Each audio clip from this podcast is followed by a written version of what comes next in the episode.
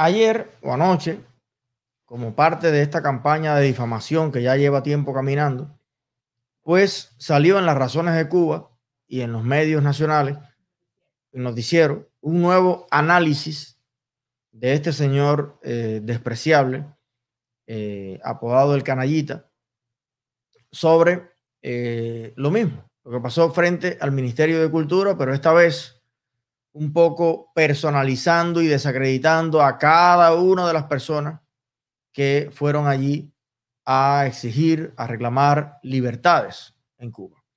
Vamos a ver un pedacito de esto que dijo Humberto y voy a hacer el mayor aporte de la tarde de hoy a todos los cubanos, que es explicarle cómo funcionan este asunto de los GRAN, de la USAID, de todo esto, para que desmitifiquen y se entienda de una vez y por todas que lo que está haciendo el noticiero es tratando de calzar sus comentarios en la ignorancia de los cubanos.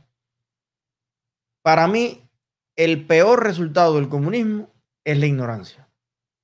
La misma ignorancia que hace a los jóvenes cubanos irse a cruzar no sé cuántos países, la misma ignorancia que hace que el pueblo de Cuba, cuando vea estos materiales en el noticiero, piense mal sobre personas que están actuando bien y que no están cometiendo ningún delito, ningún crimen, ni están haciendo nada ilegítimo. Están alzando su voz y exponiendo su vida, su seguridad por todos los cubanos. Vamos a ver un fragmento, un resumen de lo que explicaba el canallita. 22 personas presentes ese día saben, aquí están los 22, que de esos 22 artistas, nueve, nueve estaban allí para contar, para representar a esas plataformas que forman parte de la estrategia del golpe blando. ¿Sabían? Ahora, si nueve de estos que están aquí estaban para hacer la historia, para contarla en estas plataformas de intoxicación, bueno, nos quedan 13 personas, no todos artistas, solo algunos. Y entonces, por cada uno, casi otro para contarlo en algunos de estos espacios digitales que están pagados desde el exterior, atendiendo a esta lista. Pero, ¿a qué medios representaban esos nueve? Aquí están, Periodismo de Barrio, Tremenda Nota, ADN Cuba, Hipermedia Magazine, Cubanet, Diario de Cuba y La Hora de Cuba. Cada vez que hablamos de ellos, decimos que más que medios son una especie de entes pseudoempresariales subvencionados, sí, a través de estructuras creadas por el gobierno de los Estados Unidos. Hemos repetido que el dinero les llega a través de la USAID, de la NET, entidades que se han encargado de muchas de las tareas que antes, antes realizaba abiertamente la CIA en no pocos lugares del mundo. Pero ¿qué vamos a hacer hoy? Hoy vamos a ir un poco más allá. Este joven que ven aquí, extremo izquierdo, Nelson Julio Álvarez Mairata, acudió allí en representación de ADN Cuba. ADN Cuba. Les muestro lo que el propio Nelson contó en una entrevista. También él estuvo el 27 de noviembre. Vamos a ver qué dijo en esa entrevista. Fragmento, el 27 de noviembre desperté tarde, estuve desvelado, atento a lo que pasaba con los acuartelados. Dijo, dos meses después, en la mañana del 27 de enero, se me botó el café en la mesa cuando me llamó la editora de ADN Cuba para avisarme de otra protesta frente a Milcul. Recuerden, editora me llamó para avisarme. Eso no es todo. Desde ayer comenzó a circular, no sé si lo han visto, eh, en las redes un testimonio de este mismo joven. Está en varias páginas de Facebook. Vamos a ver ese testimonio. ¿Qué fue lo que él dijo? Adelante. Mis honorarios por hacer el trabajo de reportero ese día fue aproximadamente entre 150 a 200 pesos. No recuerdo ahora con exactitud. Eh, dólares solamente sé que es una persona que me, me, trae el dinero a la casa, nunca es en mí. O sea, no sé si es una agencia, si es... Sé que es alguien simple que me toca la puerta un día o me llama por teléfono y me entrega el dinero. Tuve comunicación con la gente de la editorial para saber cómo iba a ser la directa y, y en qué momento hacer la directa. Con, con, con, la editora que estaba en ese momento, que bueno, ya mismo va mi, mis honorarios por hacer el... Muy joven, ¿verdad? Todo se escucha muy simple, muy sencillo. Esto parece que no tiene grandes implicaciones. Por cierto, él ha dicho después de ver el video que está manipulado, eh, porque es una conversación más larga que tuvo, que está editada, que no está completa. Bueno, me gustaría verla completa. Me pregunto si viéndola completa en alguna parte él diga entonces que esto que hemos visto tan claro no es verdad, no es cierto. O sea, en el mismo video tendría que afirmar algo y después decir que eso que afirmó no es cierto. Pero vamos a lo que dijo. ¿De dónde sale ese dinero que le entrega una persona? Una persona siempre diferente en su casa. Él menciona a Yaima Pardo, es el nombre que dice. La editora que estaba en ese momento, recuerden, se le botó el café cuando Yaima lo llamó. Veamos en el propio Facebook quién es Yaima. Ahí la tenemos. Joven cubana, residente en Miami. De algunos de sus vínculos habla su propia foto de perfil, la vieron. Aquí la vemos con el protagonista de la farsa de San Isidro, con Otero Alcántara. Su propia información personal, pueden leer ahí, la que ella brinda en su perfil. Dice que es la directora de multimedia en ADN Cuba. Hasta ahora todo coincide. Joven, vean el perfil, en el Ministerio de Cultura, 150 o 200 dólares, aviso de Yaima, aquí está Yaima, desde Miami, directora de multimedia en ADN Cuba. Ustedes recuerdan que en diciembre les hablé de una página en internet una página donde se publican algunos de los fondos que el gobierno de los Estados Unidos, a través de la NET y de la USAID, entrega a sus proyectos aquí en Cuba. Recuerden, si un ciudadano norteamericano solicita esa información, ellos deben ofrecerla por ley. No siempre lo hacen, pero a veces sí. Vean, vamos hasta, hasta esa página. Aquí la tenemos.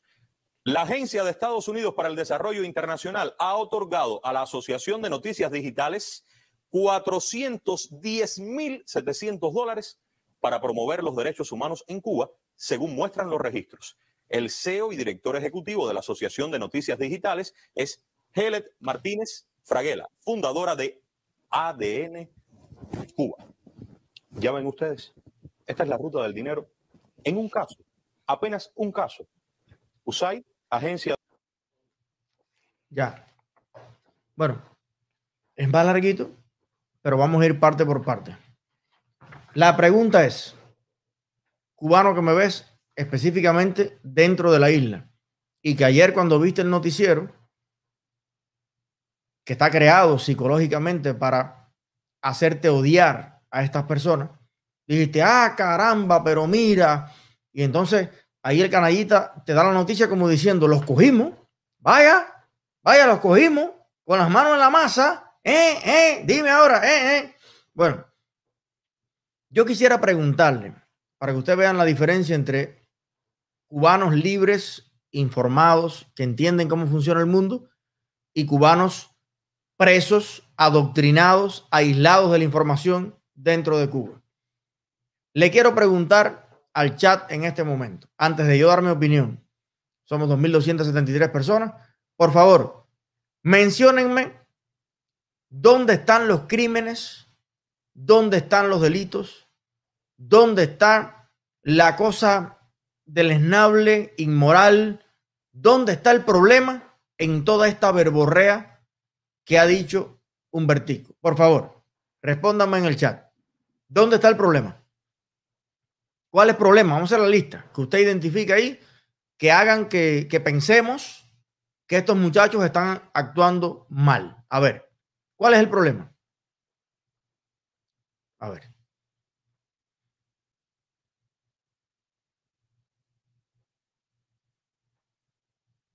Esperando a ver que alguien identifique un problema para yo basarme en ese problema. A ver, aquí Alexei identifica lo que según para él es un problema. Páramela entonces. Tenemos un problema. Dice que el problema está en el dinero. ¿Cuál es el problema con el dinero? Vamos a profundizar. En el dinero. El dinero es un problema. Yo traigo dinero en el bolsillo ahora mismo. ¿Cuál es el problema con el dinero? A ver. Mira, Joan Pavón identifica que el video está claramente hecho bajo coacción. No sé por qué me suena que la voz que yo escuché cuando se llevaban a los muchachos, de uno que decía, ay, mi celular, lo único que tengo es el celular, ay, si me llevan mi celular, ¿qué es lo que yo voy a hacer con mi vida? Ay, mi celular. A mí me suena que es este muchacho. ¿Quieres tu celular? ¿Quieres tu celular? A ver, mira. Bueno, dime, pa, pa, pa, pero bueno, ese es otro tema. Em, a ver. Bueno, la inmensa mayoría de las personas que viven en libertad y que tienen acceso a toda la información no ven el problema.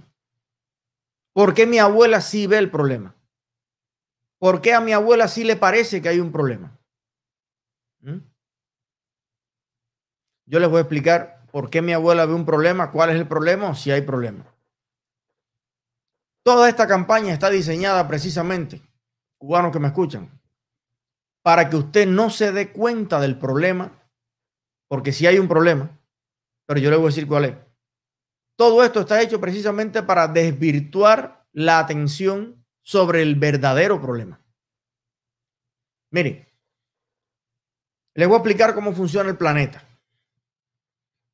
Yo me encanta dedicarme en este canal a una cosa tan sencilla como explicar cómo funciona el planeta, Tierra, donde vivimos todos. Hay un grupo de países en los cuales impera un sistema democrático y de derecho, de libertades, y hay otro grupo de países en el mundo en los cuales imperan dictaduras totalitarias. Como toda religión, como todo, toda ideología, todo sistema de valores, cada bando, por así decirlo en, castellano, cada grupo de naciones trata de influir sobre las demás naciones para imponer su sistema, su modelo. ¿Por qué? Bueno, porque es mejor un mundo estandarizado respecto a ciertos procederes. Imagínense ustedes cuando existían 70 cargadores diferentes, uno para cada teléfono. Ahora no, ahora tú con el cargador de un teléfono cargas a todos los demás. Bueno, alguien tuvo que estandarizar un sistema. Eso pasa en tecnología, pasa en derecho internacional, pasa en la aviación civil, pasa en muchas cosas. Los países que viven en dictadura invierten billones de dólares en que un día en este mundo se estandarice la, eh, las dictaduras. Si de la Unión Soviética hubiese dependido, con toda la inversión de armamento, las escuelas ideológicas que creó, los millones de libros que escribieron y, divulgaron por el mundo, las millones de organizaciones, empresas fantasmas, universidades que dedican a esto. El sueño de los comunistas soviéticos era convertir al mundo en un planeta donde imperara una gran dictadura comunista.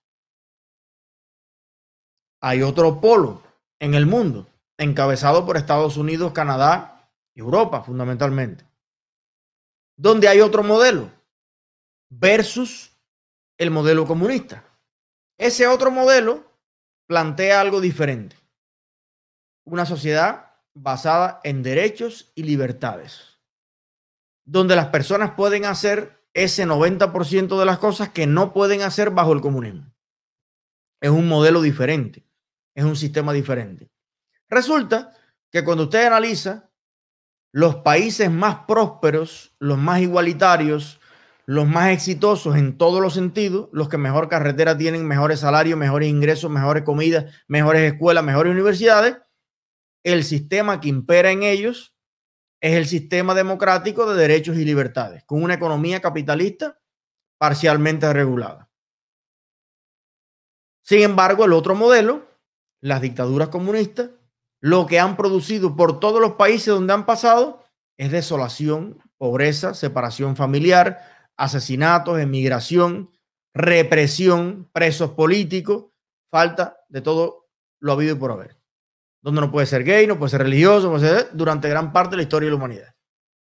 Entonces, en esa lucha del yin y el yang, o de por lo menos varios modelos de sistema en el que también hay que contar los árabes o los extremistas árabes, que no son ni los comunistas ni los capitalistas, sino son los de dictaduras religiosas, ellos también, si tú le preguntas a un, un islamista, le dice, bueno, ¿cómo tú sueñas el mundo? Todo el mundo islámico todas las mujeres tapadas hasta los mameyes, que no puedan las mujeres votar, que no puedan eh, ocupar cargos públicos, que si usted es gay lo tiren de un edificio, como hacen todavía en Irán y en algunos otros países. Que si la niña nace, que le mutilen el clítoris. Cada grupo humano quiere ver al mundo entero practicando sus valores. Y cada uno de esos grupos ha creado agencias, eh, mecanismos, soluciones, ideas para precisamente exportar aquello en lo que creen. Después de la Segunda Guerra Mundial, varios países, no solamente los Estados Unidos, crearon agencias que no están financiadas por un gobierno específico, sino por el Congreso. O sea, son todos los representantes democráticamente electos en los Estados Unidos, están de acuerdo en que las sociedades abiertas, democráticas, deben tener agencias que promuevan en el mundo los derechos y libertades que existen en los Estados Unidos, Europa, en Canadá. Ahora, en el caso de los países comunistas, tienen exactamente lo mismo. Lo que pasa es que Humberto no está autorizado a hablar en el noticiero de la China ID o la China IT, que opera en Cuba, que tiene inversiones en Cuba. Pero al contrario de la USAID, que promueve los valores democráticos en el mundo, bueno, la China ID, la Irán ID, la Rusia ID y la todo promueve lo contrario.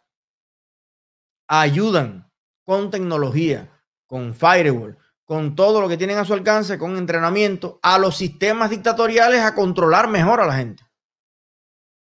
Por eso China le vendió el famoso dragón rojo ese, no sé qué, a Cuba, lo instalaron y entonces ahora tumban el Internet, ponen el Internet porque hay agencias para ayudar a los dictadores y hay agencias para ayudar a librarse de las dictaduras a los pueblos.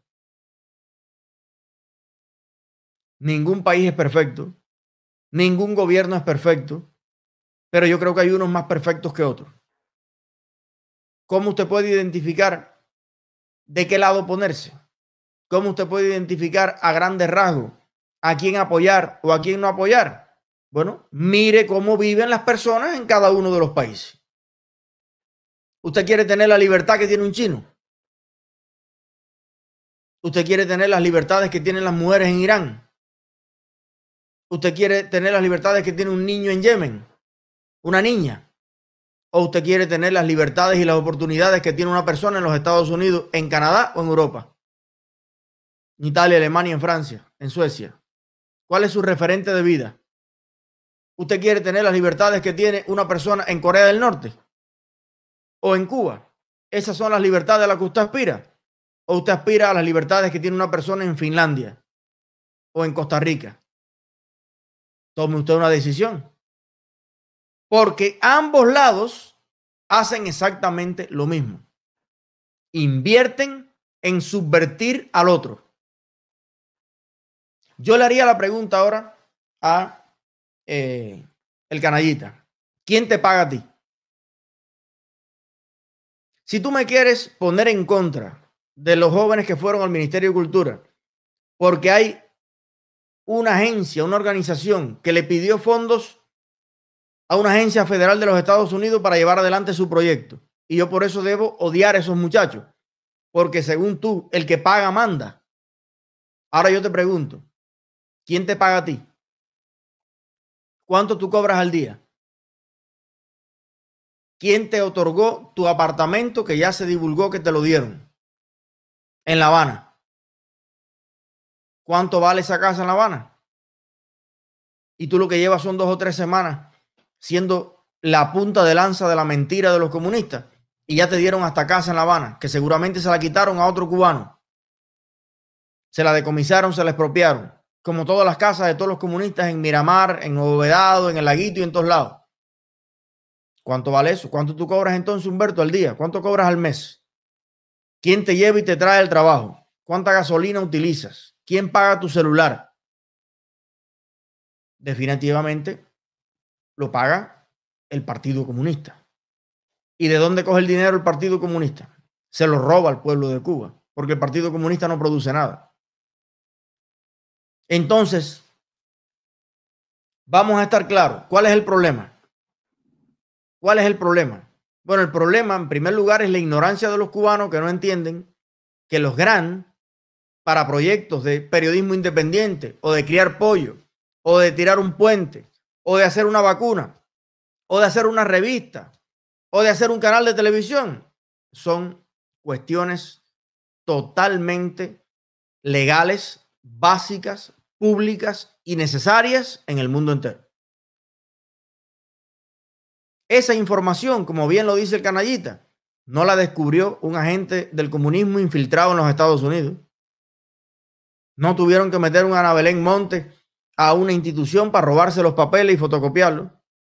Eso lo puede leer cualquier cubano con conexión a internet. Sí, el cortafuegos chino que instalaron en La Habana lo deja acceder a las páginas de los Estados Unidos. Todos los gran que se otorgan en los Estados Unidos a cualquier organización, ¿para qué lo que? ¿Quién es el jefe de la organización? ¿Cuál es el proyecto? Está público en Internet. Está público en Internet.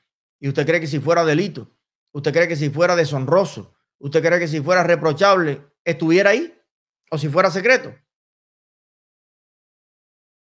Hay muchos graduados de periodismo en Cuba, como muchos de estos muchachos, que si pudieran tener un gran, o sea, una ayuda financiera de cualquier gobierno del mundo, pudieran tener su periódico, pudieran tener su revista, pudieran tener su canal de televisión, ¿por qué no? ¿Por qué no? Me parece excelente que los Estados Unidos, más allá de su gobierno, porque fíjate, antes estaba Trump, ahora Biden, antes Obama, el gobierno cambia, pero las políticas de Estado se mantienen en muchos casos, como debe ser. Y ha sido una política de Estado, no solamente de los Estados Unidos, de Suecia, de Noruega, porque lo que no te cuentan ellos es que convivencia y otros proyectos en Cuba que te los cuentan ellos mismos, acceden a gran, solicitan gran a Noruega, a Suecia, a España, a otros lugares. Pero el lío de ellos es con los Estados Unidos. Bueno, te voy a decir algo. Si a mí me va a aconsejar en algo el país más exitoso del mundo en tantas cosas, yo a lo mejor me detengo y lo escucho. El país que tiene las mejores universidades, de donde salen los genios más grandes de este mundo, las mejores carreteras, los mercados abastecidos a más no poder, la mejor tecnología, el creador de Internet, el creador de, tantas patentes médicas, el creador de tantas cosas en el mundo. Si tiene algo que enseñarme, yo me detengo a escucharlo. El país donde viven los 3 millones de cubanos y sus descendientes más prósperos del mundo. Y más felices y más libres, yo me detengo a escucharlo. Ahora, ¿qué tengo que aprender yo de los comunistas? ¿Qué tiene que aprender el mundo de los comunistas? Que no han logrado nada. Que lo han destruido todo sin embargo, los comunistas también tienen sus agencias igualitas que la USAID, con la diferencia de que ellos sí son eminentemente ideológicos. ¿Quién financia Casa de las Américas? ¿Y qué es la organización Casa de las Américas? Hanna, tú que eres artista, pero gente que escribe y esa cosa. ¿Tú sabes lo que es Casa de las Américas? ¿Qué es? A ver. Espérate, que nadie nos oye, cuéntaselo a la gente. Sea, una asociación cultural, ¿no? Una asociación cultural. ¿Qué más tú sabes de ¿Quién dirige Casa ahora mismo? No sé. ¿No sabe? No es fácil. Con lo que hay que lidiar. Y se dicen, y se dicen artistas. Abel Prieto. Abel Prieto. Abel Prieto. Que se ha convertido en el perro lazarillo de la represión cultural en Cuba es el director de Casa de las Américas. ¿Qué es Casa de las Américas? ¿Qué es el ICAP? Como bien nos lo recuerda Víctor el Teacher. ¿Qué es la Asociación de Amistad con los Pueblos? Esto mismo. ¿Qué es la OCLAE? Organización Latinoamericana de, de Estudiantes de no sé qué del mundo contra el imperialismo y la... ¿Qué son todas las asociaciones que promueven las embajadas de Cuba en el mundo? Asociación de Amistad con Cuba de no sé dónde, Asociación José Martí, Asociación Juan Alberto Gómez de Canadá, Asociación, todas esas cientos o miles de asociaciones que ha creado el Partido Comunista de Cuba en el mundo entero, no es una USAID, son miles de USAID que cogen a los hijos de ministros y de personas influyentes en África, en Asia, en muchos lados y los llevan a estudiar medicina a Cuba. Regresan a Brasil esa gente y después firma convenios fraudulentos para lavar dinero en Cuba.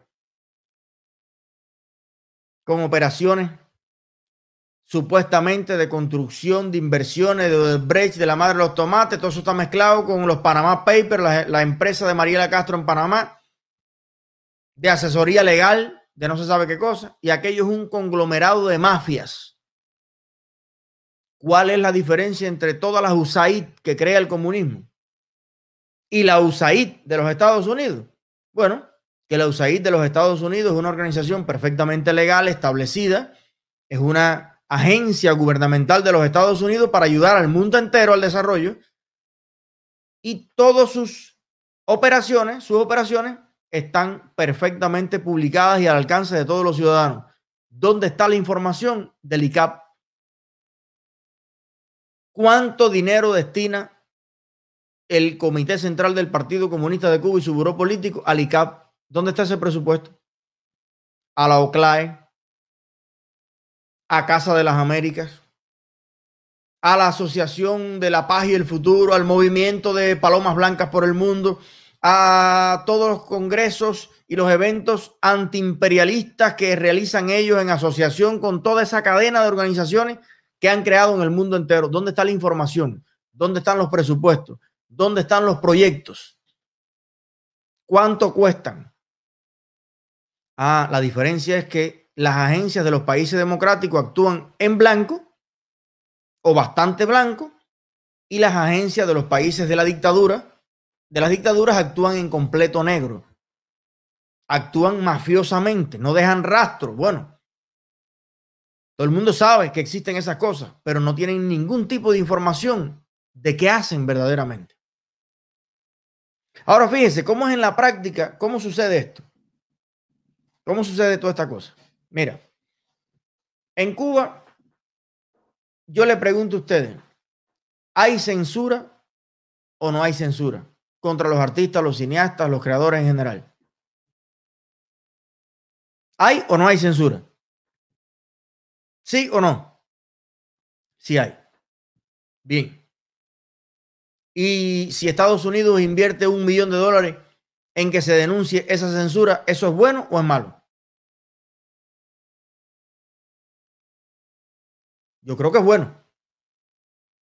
Yo creo que es bueno. Ahora, ¿qué sucede?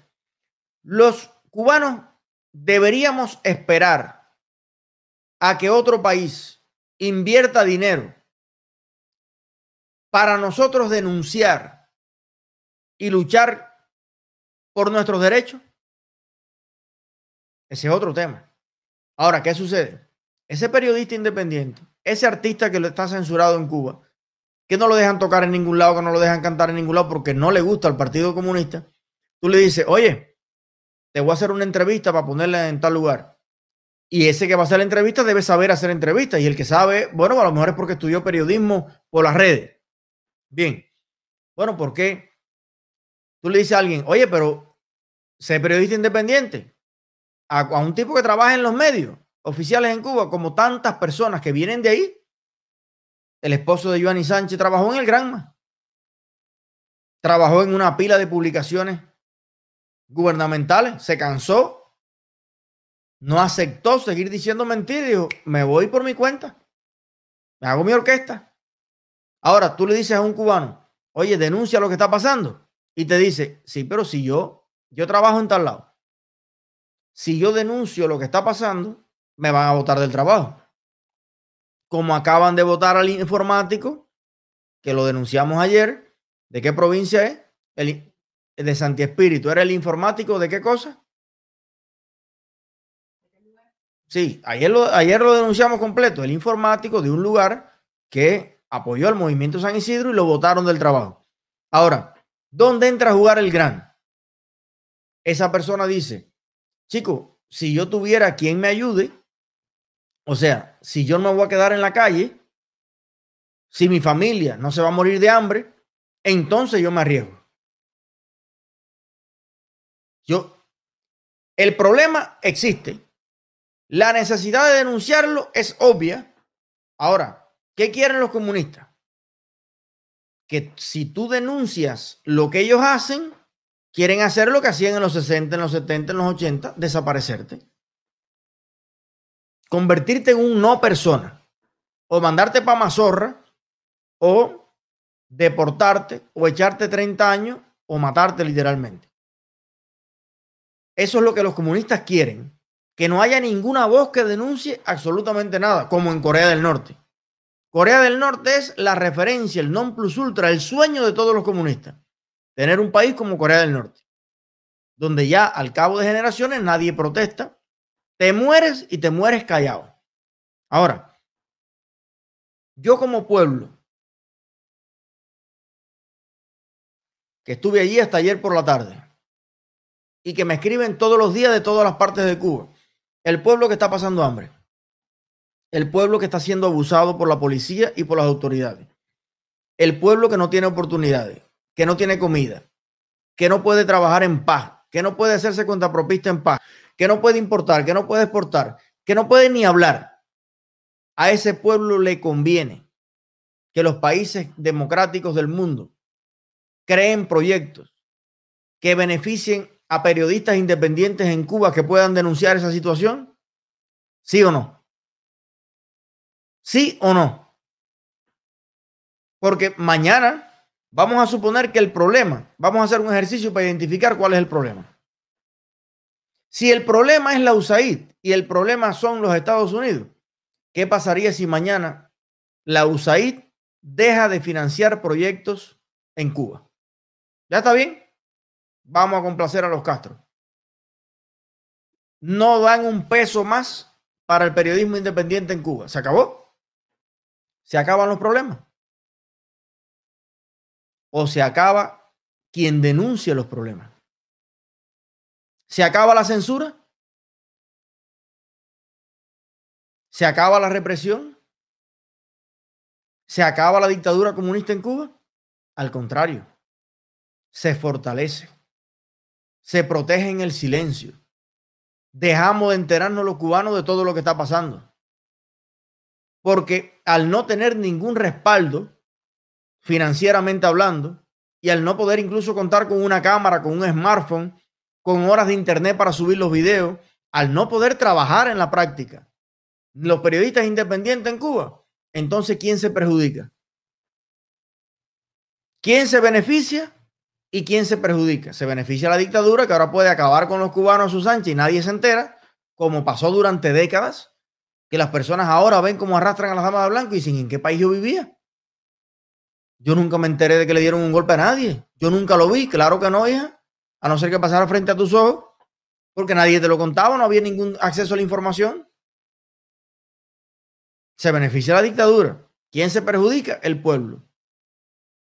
Que nadie lo defiende, porque hacer una denuncia, hacer que la opinión pública conozca de un abuso que está pasando en Cuba o en Nigeria o en cualquier país del mundo, es defender al, al abusado, es sacar la voz, es sacar la cara por el que está siendo maltratado.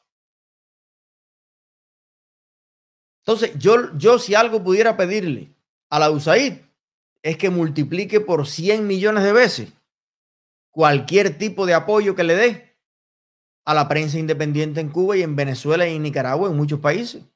Creo que dedica muy pocos fondos a eso. Dicen 400 mil dólares para un año. ¿Sabe cuánta gente trabaja en ADN Cuba? ¿Sabes cuánta gente trabaja en ADN Cuba? Una pelota. ¿Cuánto cuesta? Porque hay que empezar por los costos de Internet, las computadoras, los teléfonos, que en Cuba se los quita la seguridad del Estado a la gente y hay que mandarle otro para que puedan trabajar. El transporte, todo. Mientras esa gente está exponiéndose al peligro para que todos podamos enterarnos de la situación que comen sus hijos. Y a muchos de ellos los meten presos. ¿Cómo lo van a ver a prisión? Si no existiera ese escaso financiamiento, Cuba fuera Corea del Norte te fusilaban con un tanque de guerra y nadie se enteraba. Ese es el contexto al que quieren llegar los comunistas, al que nadie pueda denunciar nada. Entonces yo le agradezco profundamente a la Agencia para el Desarrollo de los Estados Unidos la modestísima ayuda que destina al periodismo independiente. Yaima Pardo sale hasta en la televisión cubana, en novelas, en cortometrajes, actriz, eh, cineasta, documentalista con una obra tremenda. Claro que vive en Miami. Yo también vivo en Miami. Y en Miami vive muchísimo de lo que más vale y brilla de la cultura nacional cubana. ¿Dónde están viviendo los mejores actores cubanos? ¿Dónde viven los mejores ingenieros informáticos cubanos? O por lo menos los que han tenido la posibilidad de tener la práctica real en el mundo libre y desarrollado de probar sus conocimientos. ¿Dónde viven los que mejor hacen el helado y los que mejor hacen las pizzas y los que mejor administran restaurantes? En, en Miami. ¿Cuál es el bochorno? ¿Cuál es la cosa de que, ah, Yaima vive en Miami? Oye, Tronco es tremenda, excelente ciudad, Miami, referente en el mundo de un millón de cosas. El único lugar donde los cubanos viven bien en el mundo, con el que mejor viven, en Miami. Mejor que en Camagüey, mejor que en Las Tunas, mejor que en La Habana, mejor que en todos lados. Qué bueno que vive Yaima en Miami. Te das cuenta que es una serie de prejuicios. O sea, la propaganda comunista de hoy se basa en la ignorancia y los prejuicios que han creado durante 61 años. Han creado un pueblo de personas ignorantes y prejuiciosos. Que cada vez los jóvenes, por suerte, rompen con eso. Pero a mis padres, a mis abuelos, que siempre los pongo de ejemplo.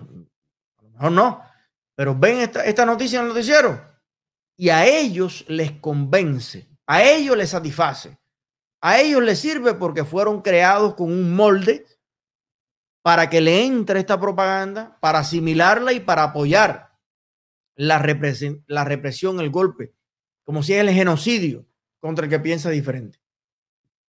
Pero eso no es normal en ninguna parte del mundo. ¿Por cuánto va un periodista en México a cubrir una situación de peligro?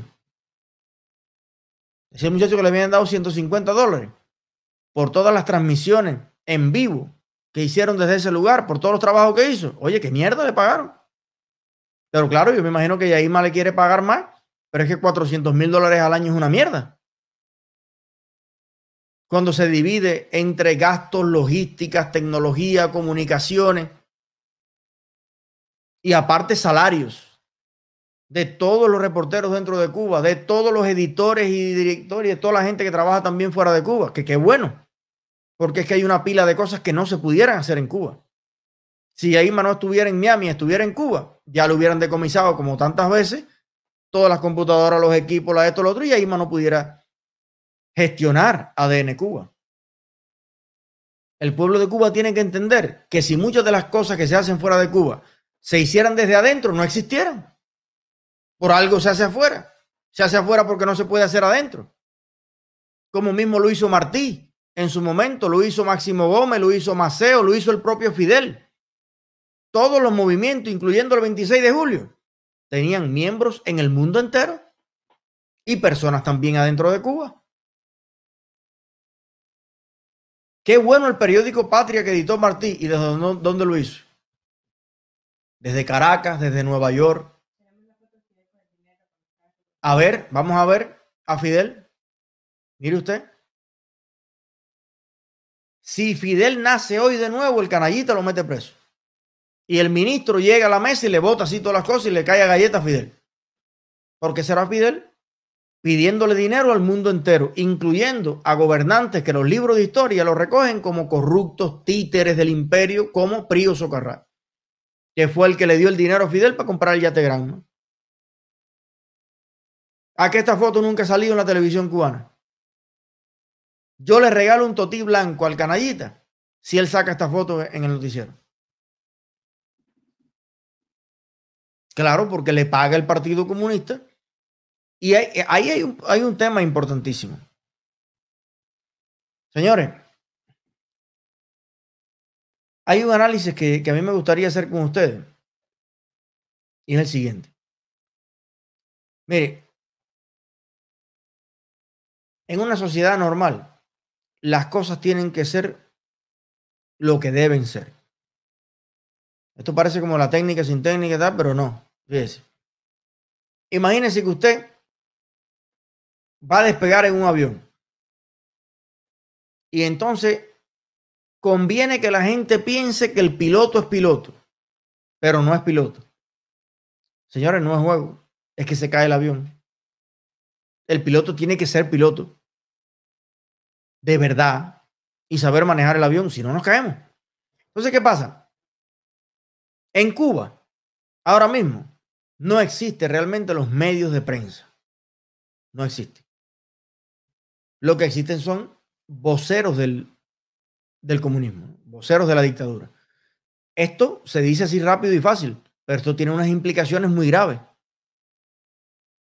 En los Estados Unidos está la prensa, que puede estar a favor o en contra del presidente según el medio que sea.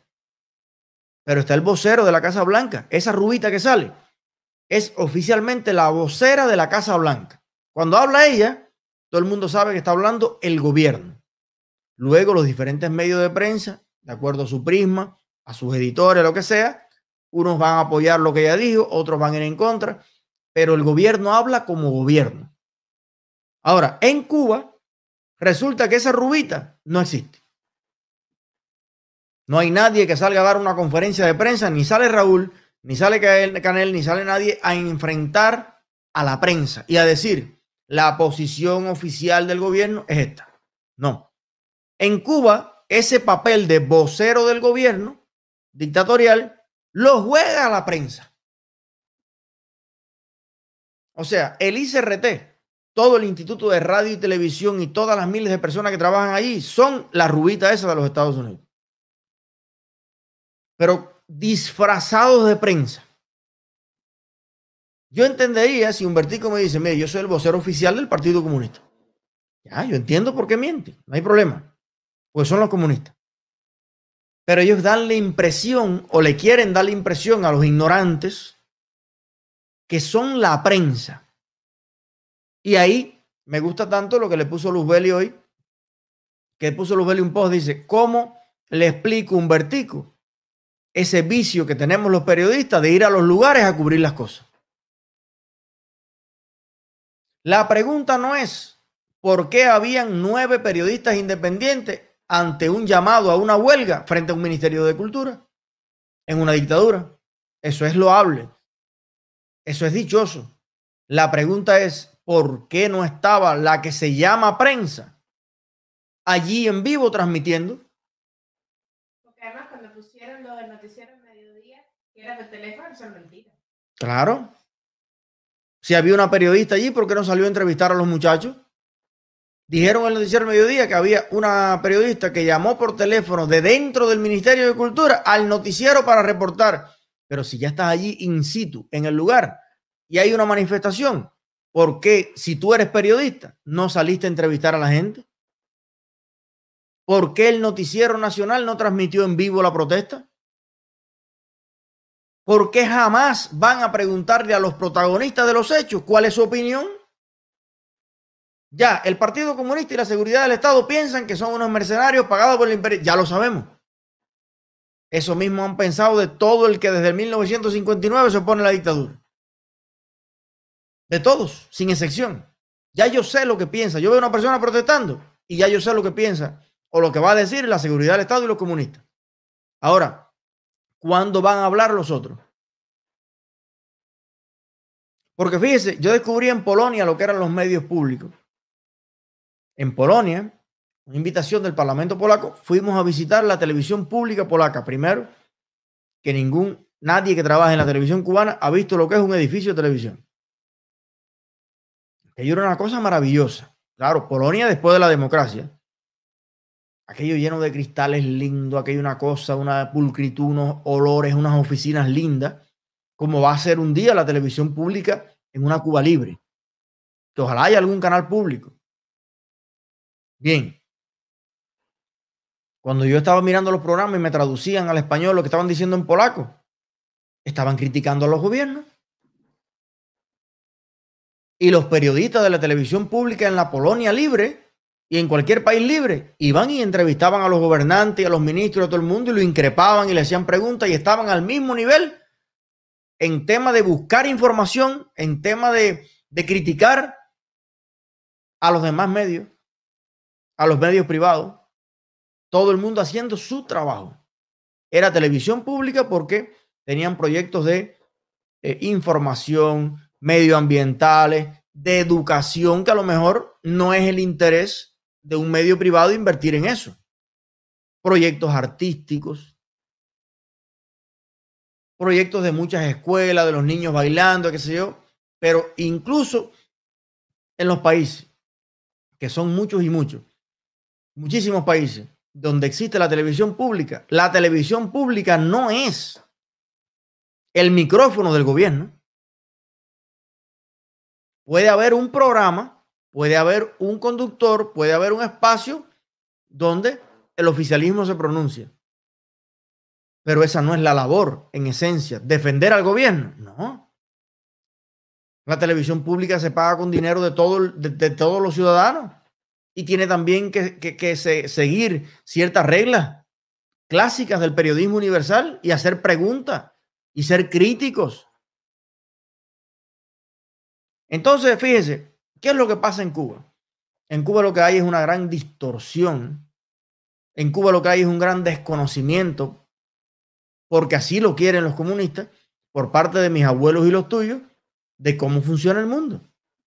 Y cosas que son absolutamente normales, te las quieren vender como hechos absolutamente anormales.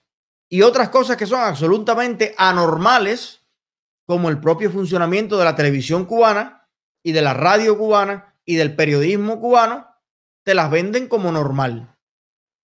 Es normal que un partido financie a todos los medios del país. Te quiere vender la dictadura. Eso es anormal en cualquier parte del mundo. Eso no existe.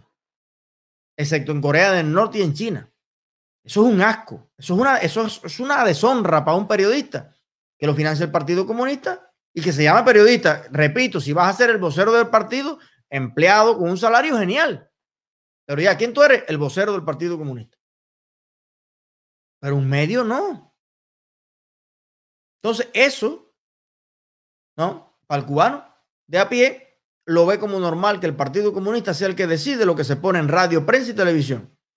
Ahora, algo tan normal como que un grupo de jóvenes tengan un proyecto, el que sea, y que busquen financiamiento para llevarlo a cabo y apliquen a becas, a gran, a financiamientos en el mundo entero para llevar adelante su proyecto. Eso es lo más normal del mundo. Lo que hay que ver es cuál es el problema y si el problema realmente existe. Si esos muchachos están cobrando 150 dólares por decirme que en Cuba hay censura y yo entiendo que en Cuba no hay censura, bueno, paso página. Vaya, está invirtiendo en una tontería porque en Cuba no hay censura. Ya, no me lo creo y ya.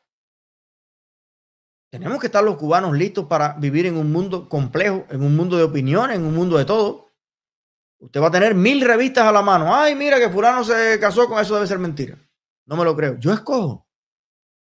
Yo escojo como ciudadano en qué creer o en qué no creer, en dependencia de mi experiencia, de lo que estoy viendo. Pero no puede ser el Partido Comunista de Cuba el que por mí escoja en qué debo yo creer o en qué yo no debo creer, o qué debe ser financiado y qué no debe ser financiado. El canallita para mentir en nombre del partido, dinero, casa, gasolina. ¿Y de dónde viene eso? Ah, los jóvenes para denunciar la censura no pueden tener apoyo de nadie. Qué estupidez más grande. Ahora yo le voy a contar una cosa para que usted se quede loco. Lo primero que te voy a contar es que esos gran que otorgan agencias federales en los Estados Unidos benefician también a muchas otras organizaciones en Cuba afines a los comunistas. En Cuba hay unas cuantas organizaciones artísticas, grupos de teatro, compañías de teatro para niños, compañías de mucha naturaleza que funcionan gracias a los gran de los Estados Unidos, de Europa, etc. Entre todo eso, uno de los que más gran solicita y le otorgan a que no saben quién es. El Cenesex de María la Castro. Es que hasta los cinco héroes, hasta los cinco espías, han recibido dinero, financiamiento, premios de organizaciones que reciben grandes los Estados Unidos. La USAID ya esto es información oficial, trabaja en una variedad de áreas técnicas que incluyen, escúcheme cubano, para que escuche, para que aprenda, para que usted vea por qué a veces hay que estar afuera. Si yo estuviera en el Yaray de Vázquez, yo no me podía enterar de esto. Agradezca en el alma que estoy en Miami y en una ciudad tan hermosa con internet de banda ancha a las 24 horas para enterarme de esto y que yo se lo cuente a usted. Porque si es por los comunistas, usted no se va a enterar nunca. Mire, le voy a contar de lo que me he enterado en libertad. La USAID trabaja en una variedad de áreas técnicas que incluyen agricultura, desarrollo económico, medio ambiente, infraestructura, democracia, derechos humanos, gobernabilidad, género. Ahí entra Mariela Castro. Salud global, agua y saneamiento, ayuda humanitaria en caso de desastre y respuesta a eh, emergencias. En todas esas áreas trabaja la USAID. Bien. El Congreso aprobó la ley de asistencia exterior el 4 de septiembre de 1961, que organizó los programas de asistencia exterior de Estados Unidos y ordenó la creación de una agencia para administrar la ayuda económica. La USAID fue establecida posteriormente por orden ejecutiva del presidente John F. Kennedy, quien trató de unir varias organizaciones y programas de asistencia exterior existentes bajo una sola agencia. USAID se convirtió en la primera organización de asistencia exterior de los Estados Unidos, cuyo enfoque principal fue el desarrollo socioeconómico a largo plazo. Es por eso que cuando yo vi una vez incluso hasta en el noticiero nacional se le fue la imagen y estaban los médicos cubanos combatiendo al ébola en África, allí en Sierra Leona. Oye, cuando veo las carpas y contra el cólera en Haití, estaba la brigada Henry Rick cubana y todas las carpas, la infraestructura, el agua que se estaban tomando, las vacunas que estaban poniendo, las cajas eran USAID. USAID, USAID, USAID, USAID. Incluso en el hospital de Puerto Padre, con estos ojos que tengo aquí, cuando estaba el tema del H1N1 y no sé qué, yo no sé a qué fui al hospital y estaba arriba de un estante de medicamento una pila de cajas que decían USAID, USAID, USAID, que yo en aquel momento hasta una foto le tiré porque me llamó la atención. Pero a los ojos del cubano desinformado, ignorante por culpa del comunismo, por culpa del ICRT, si usted dice USAID, USAID es una agencia creada para tumbar el, el buen gobierno que hay en Cuba. Que debiéramos querer tumbarlo todos los que lo sufrimos. Con USAID, sin USAID y con lo que sea. Porque es una, es una basura de gobierno, no por otra cosa. Hay que elegir otro. Bueno, top de los países que más dinero reciben de la USAID, o sea, países en los que más dinero se invierte para todos estos proyectos que mencionamos, desarrollo económico, medio ambiente, agricultura, infraestructura, democracia y derechos humanos, gobernabilidad, género, salud global, agua, saneamiento, ayuda humanitaria en caso de desastre y respuesta a emergencia. Bien, vamos a ver si Cuba está dentro de los primeros países. Afganistán. Aquí la cifra en millones es la primera. 5.730 millones de dólares, ¿cierto? Irak, 3.711 millones. Estos son billones, son, son miles de millones. Israel, 3.191.7 millones de dólares. Mira, tú dirás, Irak. Bueno, pero Israel, aliado de los Estados Unidos, entonces Israel pudiera quejarse y decir, oye, Usaid, no invierta más aquí. Mira, Irak, Jordania, 1.489 millones. Egipto, 1.400 no sé qué. Etiopía, 1.102 millones. Kenia, Kenia, 1.060 millones. Sudán del Sur, 924 millones. Siria, 890 millones. Siria, Siria, país amigo de la dictadura en Cuba, porque ahí tienen una dictadura también de Bachar al-Assad hace un siglo y antes estaba el papá de Bachar al-Assad. Bueno, 924. Nigeria, 851 millones. Pakistán, 836 millones. Oye, eso, ¿cuántos miles de millones en países?